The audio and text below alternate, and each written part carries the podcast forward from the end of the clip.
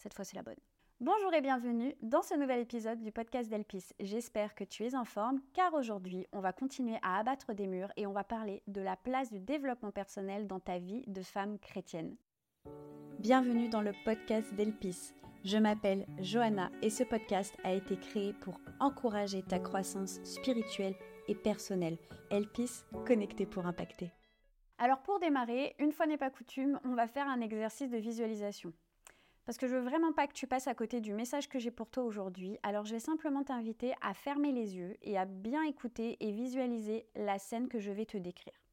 Ok? C'est parti. Imagine, tu te promènes dans la rue et là, tu croises un homme ou une femme, comme tu préfères, âgé de 45 ans.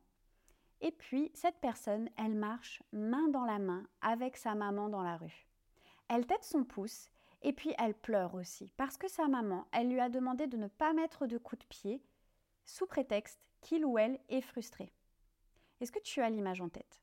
Je te laisse encore quelques secondes pour bien visualiser cette personne de 45 ans qui tête son pouce dans la rue, qui met des coups de pied à sa maman, qui pleure, qui est frustré, qui n'est pas content. Ok.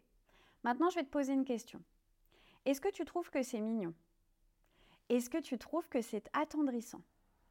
Est-ce que tu te dis Oh là là, elle est frustrée, on va prier pour elle, pour lui ou elle? Ou alors, est-ce que tu es euh, plus spirituel que ça Et du coup, tu regardes la situation et tu te dis hmm, Les voix du Seigneur sont impénétrables. Ses voix sont tellement élevées au-dessus des nôtres. Peut-être que c'est sa parfaite volonté pour sa vie que cette personne de 45 ans ait le comportement émotionnel d'un enfant de 4 ans. Ou alors, est-ce que tu regardes la situation avec lucidité et tu te dis bon, ok, là, il y a un problème, cette situation, elle n'est pas complètement dans l'ordre des choses. Je te l'accorde, j'ai grossi les traits, mais j'aimerais vraiment que tu gardes cette image en tête, parce qu'il en va de même pour ton développement personnel. En fait, on a tendance à vouloir croire que le développement personnel, c'est un truc un peu nouveau, c'est quelque chose qui vient de sortir. Non, je crois que c'est quelque chose qui existe depuis la nuit des temps. Et surtout, la, scène que je viens de te décrire, elle est grossière, c'est une caricature. Mais je crois que parfois, nous n'avons pas la maturité qui est censée aller avec notre âge et avec notre statut. J'ai rencontré un pasteur qui est assez connu dans le milieu du développement personnel et puis il m'a dit cette phrase que j'ai trouvée excellente. Il a dit, il vaut mieux dire croissance spirituelle que développement personnel parce que les gens, ils préfèrent entendre le mot croissance spirituelle. Ça paraît plus spirituel, ça paraît plus, voilà, mieux, sauf qu'en fait, c'est exactement la même chose. Et j'avoue que ça m'a piqué quand j'ai entendu ça parce que moi, ben, ça m'embêtait d'utiliser croissance euh, spirituelle. J'avais envie de dire bah, développement personnel. Bref, aujourd'hui, j'utilisais les deux. Cette vidéo, si tu es vraiment convaincu, déjà du premier exemple que je viens de te donner, si tu es convaincu que croissance spirituelle et développement personnel, c'est la même chose, cette vidéo, elle va renforcer ta conviction. Si tu te poses des questions sur le sujet, s'il te plaît, reste bien jusqu'au bout parce que je crois qu'il y a des éléments de réponse pour toi. Puis après, tu te feras ton opinion. Alors, que dit la Bible à propos du développement personnel? Comment Dieu nous appelle-t-il à grandir et à nous développer?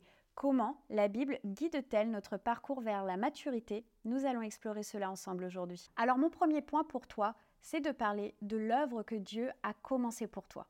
Il y a un verset biblique dont je parle régulièrement, que j'aime vraiment beaucoup, et ce verset, il est dans Philippiens 1.6, et il nous dit Je suis persuadé que celui qui a commencé en vous cette bonne œuvre la rendra parfaite pour le jour de Jésus-Christ. Et pour moi, ce verset, il souligne la volonté de Dieu à notre égard. Dieu fait une œuvre en chacun de nous. Et cette œuvre, elle n'est pas que spirituelle. Je suis en train de, je suis en train, pardon, de lire un livre en ce moment et euh, je pense que je ferai une vidéo sur ce livre parce qu'il est juste extraordinaire. C'est un psychiatre qui a des années d'expérience en relation d'aide qui a écrit un livre qui, qui parle d'une approche psychospirituelle de la vie de Victoire. Magnifique. En tout cas, il explique qu'on a parfois trop spiritualisé certaines choses et qu'on a eu tendance à en déspiritualiser certaines. Il était chaud ce mot. Et je trouve que c'est très vrai. Quand dans ce verset, on parle de l'œuvre que Dieu a commencée en nous, nous ne parlons pas que d'une œuvre spirituelle. Quand j'étais infirmière, on nous a appris à envisager le patient, à voir le patient, à approcher le patient sous un prisme qu'on appelle biopsychosocial et spirituel. Et je trouve ça très bien parce que ça veut dire qu'on a arrêté de regarder le patient au travers d'une maladie. On a arrêté d'opérer une hanche, on opère une personne et on prend une personne dans sa globalité. On ne traite pas une dépression, on accompagne une personne au travers de ce qu'elle traverse et on la prend dans sa globalité. Je crois vraiment que l'intention de, de, Dieu, là, dans ce verset, cette œuvre bonne qui va rendre parfaite pour le jour de Jésus-Christ, c'est une œuvre qui est bio-psycho-sociale et spirituelle. Ça veut dire que Dieu nous prend dans notre entièreté, il nous prend complet. Il ne prend pas que la partie spirituelle de notre être, ça n'aurait même pas de sens en fait. Donc en fait, le but de Jésus, le but de Dieu, c'est pas que tu connaisses ta Bible par cœur et que tu saches la réciter par cœur comme les pharisiens en leur temps. On est même loin de ça. Son but n'est pas non plus que tu passes ta vie à prier à tel point que tu oublies qu'il y a des gens autour de toi avec qui ben, tu dois parler, que tu dois prendre soin, enfin voilà, qui t'es appelé à être en relation avec eux. Le but de Jésus pour toi, c'est que tu découvres la vie en abondance. La vie en abondance. Donc on parle de la joie, on parle de la paix, on parle de l'amour, on parle des amitiés, on parle des projets, toutes ces choses qui, mises bout à bout, forment une vie et qui fait qu'à la fin, tu vas dire ma vie, elle a été belle, ou alors, ben, ma vie, elle n'a pas été si belle que ça. Et c'est pas un but qui est naïf. J'aimerais aussi qu'on se détache un peu de ça, comme si Dieu était trop euh, spirituel pour euh, vouloir ce genre de choses, je crois. Non, enfin vraiment, c'est un Dieu d'amour. Et quand on parle de la vie Zoé, on parle de la vie en abondance, on parle de joie, on parle d'amour, on parle de, connaître sa course, de poursuivre sa course jusqu'au bout. Et c'est un but qui est honorable. Alors pour arriver à cela, il nous faut passer par un processus. Et ce processus, il s'appelle la vie. Voilà, tout simplement. Et c'est au travers de ce processus qui s'appelle la vie que nous allons grandir, que nous allons mûrir. Et attention, quand je parle de maturité, quand je parle de croissance, je ne parle pas d'être désabusé ou d'être blasé. Souvent, j'ai un peu l'impression qu'on confond les deux. C'est un peu dommage.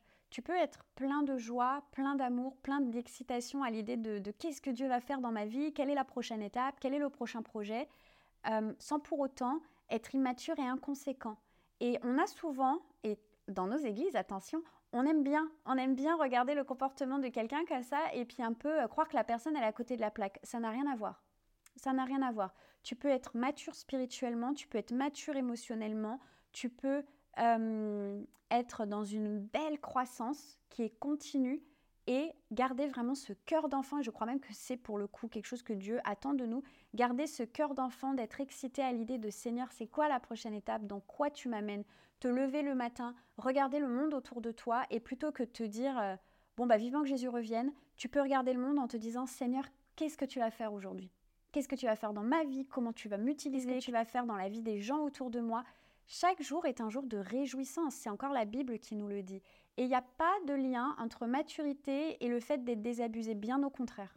Donc la maturité dont je te parle, c'est vraiment une maturité qui fait que tu te connais, que tu connais ta course, tu connais ton but, tu as appris, tu as gagné en humilité, tu as gagné en paix, tu es rempli de compassion pour les gens qui t'entourent.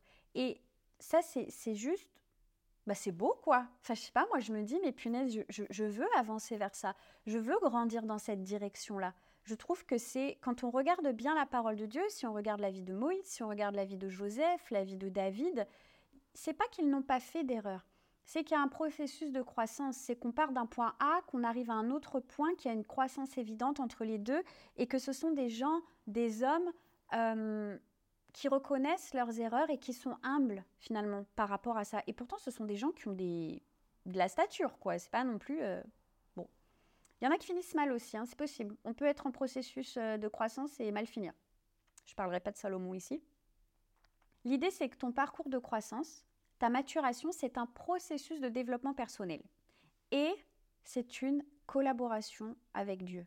Parce que Dieu l'architecte de ta croissance. C'est vraiment ce qui nous est dit là en Philippiens 1.6, c'est l'œuvre qu'il a commencée en vous, il la rendra parfaite pour le jour de Jésus-Christ. C'est voilà. Donc il y a une collaboration avec Dieu. Tu le fais pas par tes propres forces. Et j'aimerais juste faire une parenthèse tout de suite sur l'humilité. La dernière fois, j'ai parlé d'un verset, d'un verset euh, biblique pareil qui est dans Philippiens, qui est un verset qui m'a beaucoup porté l'année dernière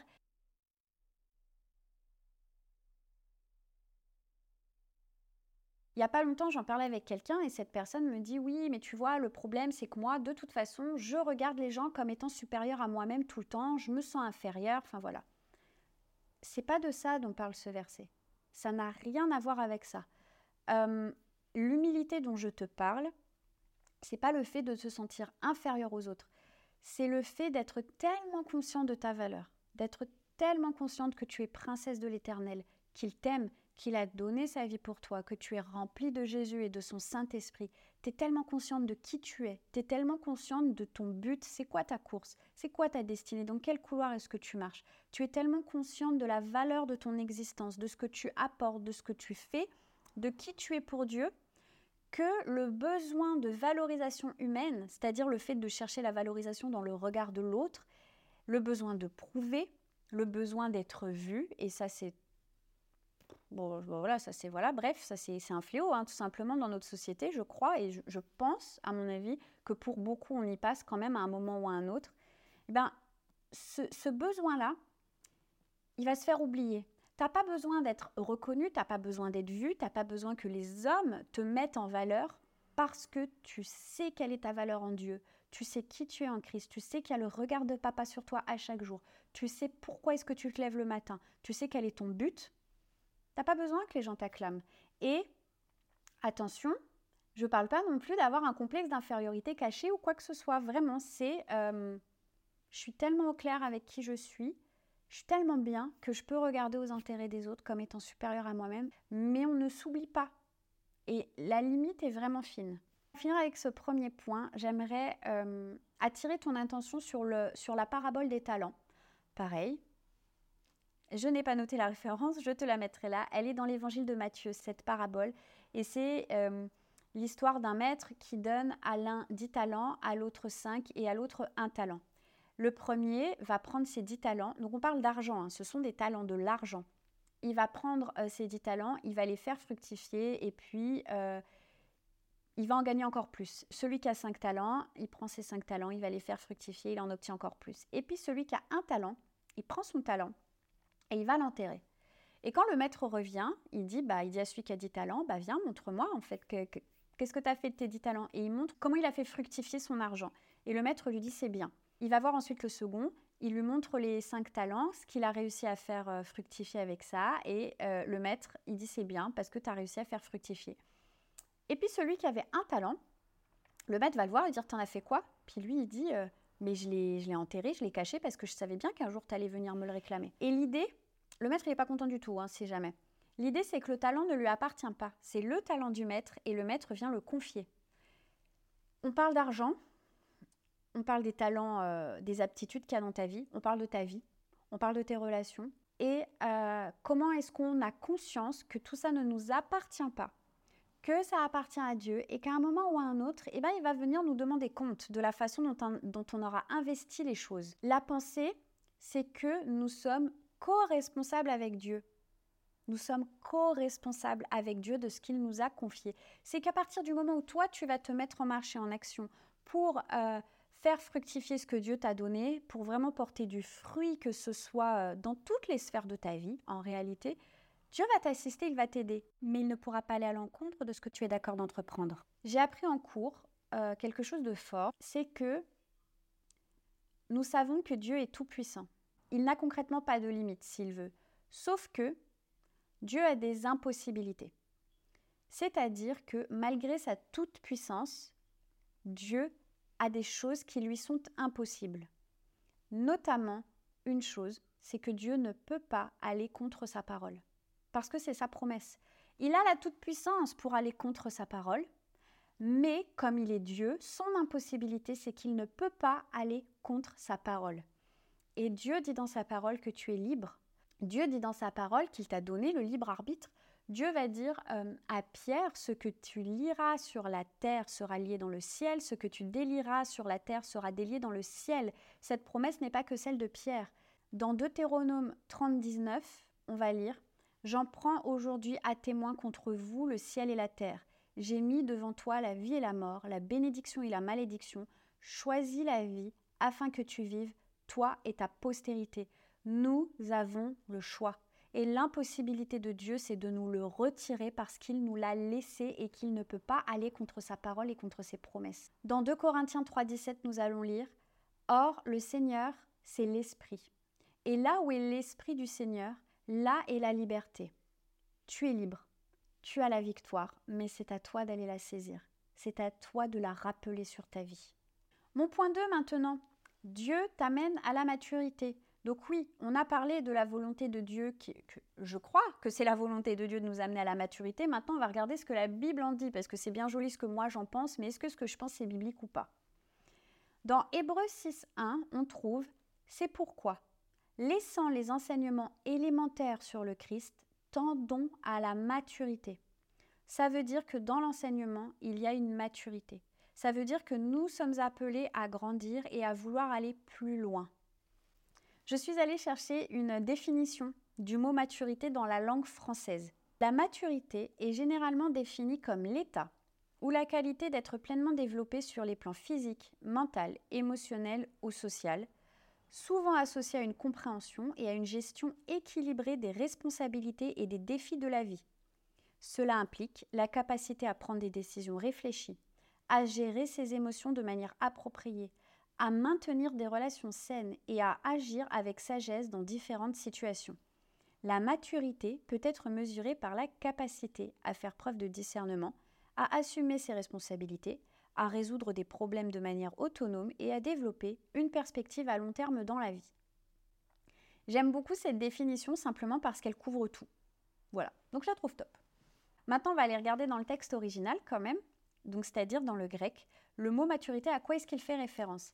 Eh bien, il fait référence à ce qui est parfait, ce qui est complet, ce qui est amené à ses fins, ce qui est accompli. Et ça, je trouve ça fort.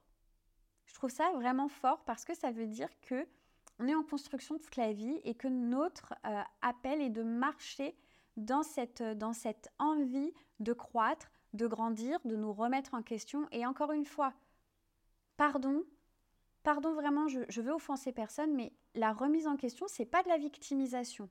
C'est pas je suis une victime et personne ne me comprend. C'est ok, peut-être que là, honnêtement, j'ai peut-être, j'aurais peut-être pu faire autrement. Ou là, ah bah non, là c'était bien. Là, je crois, je suis assez contente, je vois que j'ai grandi, j'ai mieux réagi. Enfin, voilà. C'est ça la remise en question. C'est pas euh, punaise, euh, tout le malheur du monde est sur mes épaules et tout est de ma faute. La maturité, c'est aussi être au clair avec son vécu c'est être au clair sur qui on est, son identité, son caractère, sur, comme je viens de le dire, nos axes d'amélioration, sur la gestion de nos émotions. Pareil, gérer ses émotions, c'est pas les réprimer. C'est comprendre ce qui se passe en nous, pourquoi ça nous arrive, et, et c'est pas de la suranalyse tout le temps en fait, c'est juste de laisser vivre les choses et d'arrêter de, se cacher les choses en fait. Ouais, ouais c'est ça. Donc la maturité, comme on vient de le dire, ça couvre autant l'aspect psychologique, émotionnel que l'aspect spirituel. Dans le Nouveau Testament, Jésus va reprendre assez sèchement les pharisiens. Et c'est vrai que très souvent, on a tendance à, dire Ah, bah oui, quand même, les pharisiens, oh, oh. Mais en fait, soyons honnêtes deux secondes. On est tous pharisiens à certains moments. On est tous pharisiens. Enfin, je sais pas. Moi, j'ai quand même l'impression. Des fois, on sort des phrases toutes faites de chrétiens sans prendre en considération la totalité d'une situation, sans même la connaître et je dis pas que je le fais jamais parce que je dois certainement le faire aussi.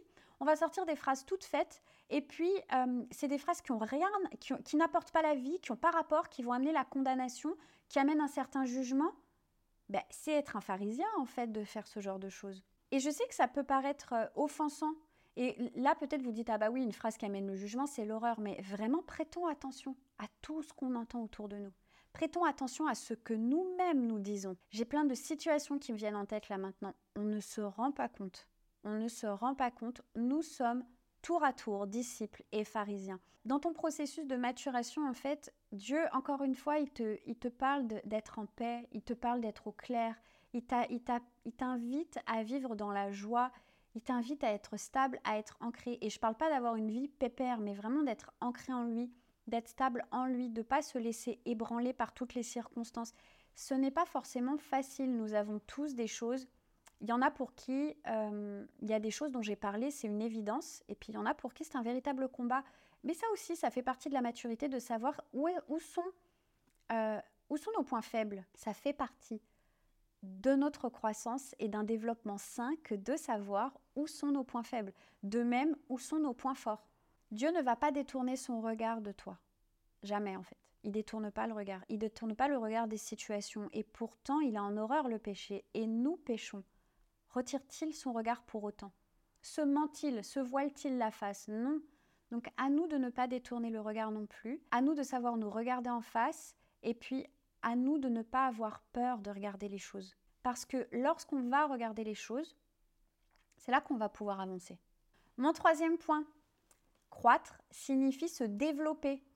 Voilà, en fait, c'est le même mot. Et ça me fait rire, en fait, quand j'y pense, parce que moi, je me rappelle quand j'ai commencé avec Elpis, je voulais vraiment pas parler de développement, euh, de développement personnel. Vraiment pas. Voilà. Parce que je trouvais que c'était trop euh, moi, moi, moi, moi, moi, moi. Et puis, je trouvais que c'était trop la puissance de l'homme par l'homme et pour l'homme. Mais parce que ce sont des concepts qui ont été euh, volés, c'est des concepts qu'on s'est appropriés à nous-mêmes. Et en fait, c'est comme dans tout L'homme est champion pour prendre des idées de Dieu, mais enlever Dieu de l'idée. Voilà. Et du coup, bah, ça fait des problèmes. Ça me fait rire. Voilà, ça me fait rire. Parce que je me dis, je me suis bien pris la tête pour pas grand-chose. Donc croître, ça signifie se développer. Croissance et développement vont de pair. C'est très simple finalement. Et je vais te lire un de mes passages préférés de la Bible. J'aime vraiment beaucoup l'apôtre Pierre. Euh, je pense que je ne suis pas la seule dans ce cas-là, mais c'est l'apôtre dans lequel je me retrouve le plus, que ce soit euh, dans ce qui est beau chez lui, mais aussi dans ce qui est moins beau. Pierre, c'est quand même, euh, c'est quand même le premier qui va vraiment dire tuer le Messie, mais c'est aussi celui qui la phrase d'après va se prendre arrière de moi Satan dans les dents, quoi. Bah moi je me reconnais là-dedans parce que j'ai ce côté tempétueux, ce côté zélé. Et, et Pierre est comme ça. Et c'est juste beau de voir que Pierre, c'est aussi celui qui va parler dans ses lettres, il va beaucoup parler de l'humilité, de la sagesse, de l'endurance et de la croissance. Et c'est quelque chose qui m'émeut parce que je me dis, bah ok, c'est la trajectoire que je veux prendre en fait. Le passage, il est dans 2 Pierre au chapitre 1.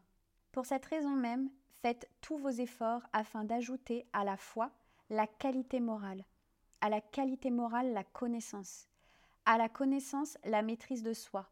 À la maîtrise de soi, la persévérance. À la persévérance, la piété. À la piété, l'amitié fraternelle. À l'amitié fraternelle, l'amour. Tu vois, Pierre, il commence par la foi parce que oui, la foi, c'est important, mais il va plus loin que ça. La deuxième chose, c'est la connaissance. Et j'aime à croire que Dieu nous veut sachant. C'est-à-dire qu'il veut que l'on sache les choses, il veut que l'on ait la tête bien faite quand même. Parce que plus nous savons, et plus nous nous rendons compte de nos lacunes, de nos impossibilités, de nos limites.